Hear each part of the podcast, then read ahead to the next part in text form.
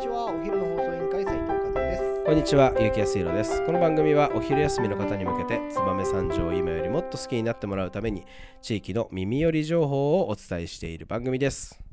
この放送は、ふるさとがもっと好きになる、ゆうきろう魚評の提供でお送りいたします。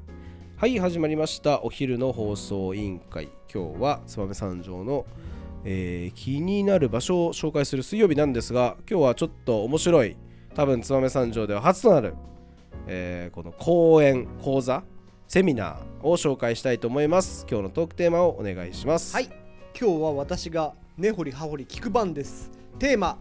今日からあなたも Web3 初めての NFT 購入講座をやっちゃんに聞いてみよう、はいありがとうございます。はこれもしかして、まあまたちょ聞いちゃう？ちょっと聞いていい、はいはいどうぞどうぞ。これさ、はいはいはい。そうです。匠の守護者です。あそうですもうレギュすぐ出てくるかラーもうら。すぐすぐ 匠あのーすぐ匠の私なんですけど、はいあの5月にね、はいあのーここのラジオのお昼の放送委員会でも何度か紹介させていただいたあのー匠の守護者を NFT にしてふるさと納税の返礼品として三条市つばめ市漁師から販売するよということを結構だ、ね、言わせていただいて、あのー割と好評でいろいろ、あのー東京の方とか、はいいえーいろんな全国の方、えー NFT 買っていただいてますおおーかげさまでありがとうございますがしかしがしかし、 NFT って買った人全部わかるんですよはい燕三条の人はい、そ全然いないれはということではい私たち気づいちゃったんですよ燕三条全然まだ Web3 じゃない誰もウォレット持ってないしお誰もメタマスク持ってないおーそんなことも分かんないやり方知らない怖いっていう人ばっかりだということに気づいてこれじゃダメだと思ってなんと手取り足取り教えながら NFT を買うところまでおし、えー面と向かって、えー横でこう教えるという講座を開くことにしました。おーこれでえっ、とまあなんていうんですかね一言で言うと、はい NFT の手売りです 結果地道に手売りしていこうという月下ねそうやっぱやっぱ手売り大事だなっていう、はいそうじゃないとやっぱりこの NFT もやっぱり燕三条の人に手に取ってほしいなって俺たちは結構思ってて、はいでも全然燕三条の人あの買ってくれないというかまあそもそもいや分かんないと思うんだよね NFT とか買い方とかはいだからそういうのをまあ教えながら、うんあーみんなで買えるみたいな一回買ってみようみたいな勉強会を定期的に開催していこうと思ってますの第1回が1回目が、えー来週の火曜日、はいえー6月の27日、えー火曜日の19時から、はいえー一ノ木戸商店街のみーさんにておやりたいと思いますいいね結構ね応募も何名かいただいていてまだあの枠がありますのでもし興味あれば、えー、匠の守護者の、えーホームページから、えー申し込みフォームがありますので、うんぜひ申し込んでいただければあの私も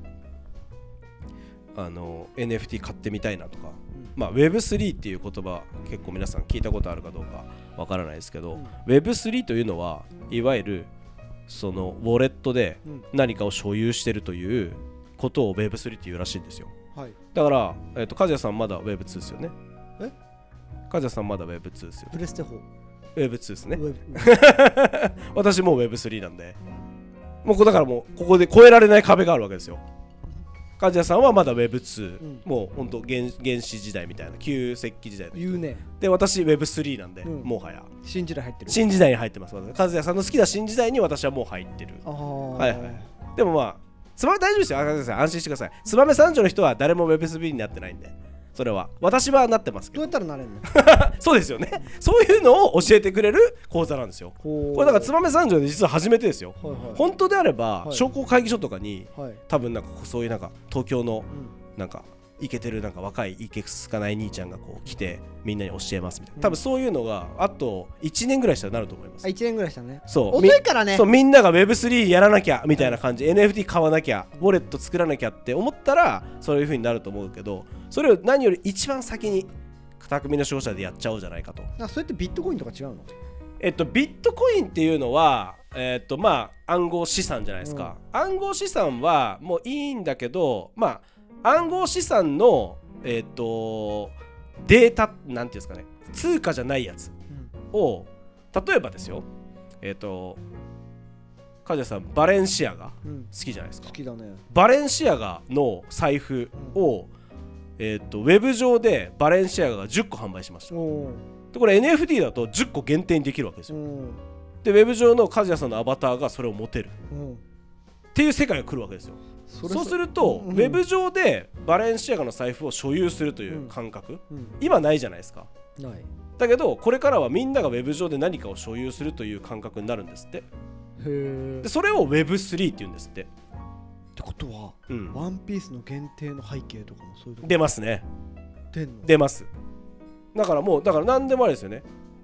今その歴史的に言うと Web1 っていうのは見るだけあ待ってちょっと待ってちょっと待ってどうしたえ NFT を所有してれば Web3 です Web3、はいあ俺持ってる持ってます NFT 持ってるレペゼンのあれではい登録して作った、ウォレットに入れてますか入ってる何使ってますかウォレットはえなんかよくわかんないやつあ本当ですか持ってれば Web3 ですあなたも Web3 あですじゃあ俺なんかそのライブ行った時のはいはい限定の、あなんか NFT なんかねもらうとか言ってたよねそうそうそれどこにありますかそう携帯の中見れるあーどこに入ってるかわかんないあー2.8ぐらいだなそれだとあーそうなんあだ2.8ぐらいかなもうちょっとで Web3 なんかねすごかった、あれを波及させるのみんなだってあそこにいたナンバーがついてたねそうそれそれは固有のナンバーなんですよでそれだをからそこに参加した人以外はもう持てないなんかす値段ついてたそう番号に売れるんですよナンバー1そうそうがそうすごい高くてそうそうそうそうなんかそのメンバーのなんかそうそうそう気に入ってる番号が高くてみたいな、そうそうそう要は価値が1個固有のものなんで同じ画像だとしても価値が上がっちゃうとそういうことか番ナンバリングで価値が違うんだね要はもうこそ固有のものと、まあ、要は通貨と一緒ですおなので一個、まあ、要はトレトレカと一緒ーおートレカってほらレアのやつは価値上がるじゃないですか上がるああいう感じですえってことはじゃあポケモンカードとかワンピースカードもそのうもちなるうんカーだドは全部なりますねなるなるだって紙でやったらリスク高いじゃんうでも NFT だったらリスクないから安全だからん、でも見てるだけやん何がですかカードはさこう持ってさこの重厚感があってわからないからいやカード集めてわかりりますよそれはもちろんその良さはありまうすんだからそれはそれで否定しないけどだからといってでも今度市場は世界ですようん例えば和也さんが撮った写う真ん和也さんが描いた絵うん和也さんが作ったものの写真図面なんかが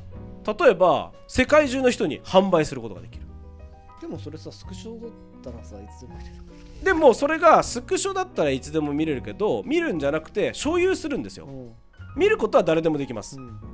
例えばえーっと「モナ・リザうん」誰でも見れますよね、うん絵はうんだけど誰は誰のものですかルーブル美術館のもそうのだねそれを和也さん俺のもんだよって言えるんですよ美術館にあるものをとかこのだ例えばレペゼン銀太が描いた絵をこれ NFT にしますうん世の中に1個しかありません、うってん言ってオークション出したとするじゃない、うんいや和也君にくれるうんって言って和也くんが NFT をもらうとするじゃないですか、そうすると,、えー、と和也くんが持ってる NFT はみんな見れますよもちろんなる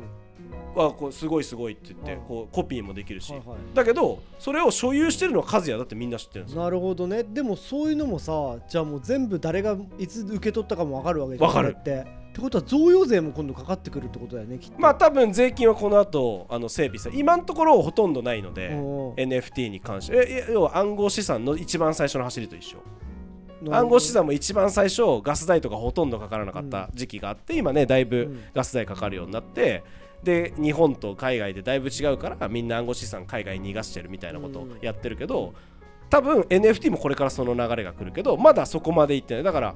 NFT っていうのは本当20年前の暗号資産うん10年前の暗号資産みたいな感覚今なるほどねだから持ってた方がいいんじゃないですかかに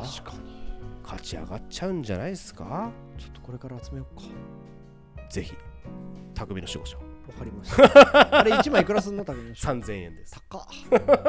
っ。よく買ってるよね。 3000ちょですちょはい開封開封の儀言うてね。はいはいはいバンバン買ってます魚票が出ないから、 なるほど、ね。まあそんなねあのー NFT、えーまあ、今言ったことね面白そうだなとか、はいあのビジネスのチャンスあるなとか感じてくれた人がいるんであればもし、あの興味あればねあー今日からあなたも Web3 ということではい。あのこれからはね Web3 って書いてある T シャツを着て歩こうかなと思ってるぐらい私はもう Web3 なんですけど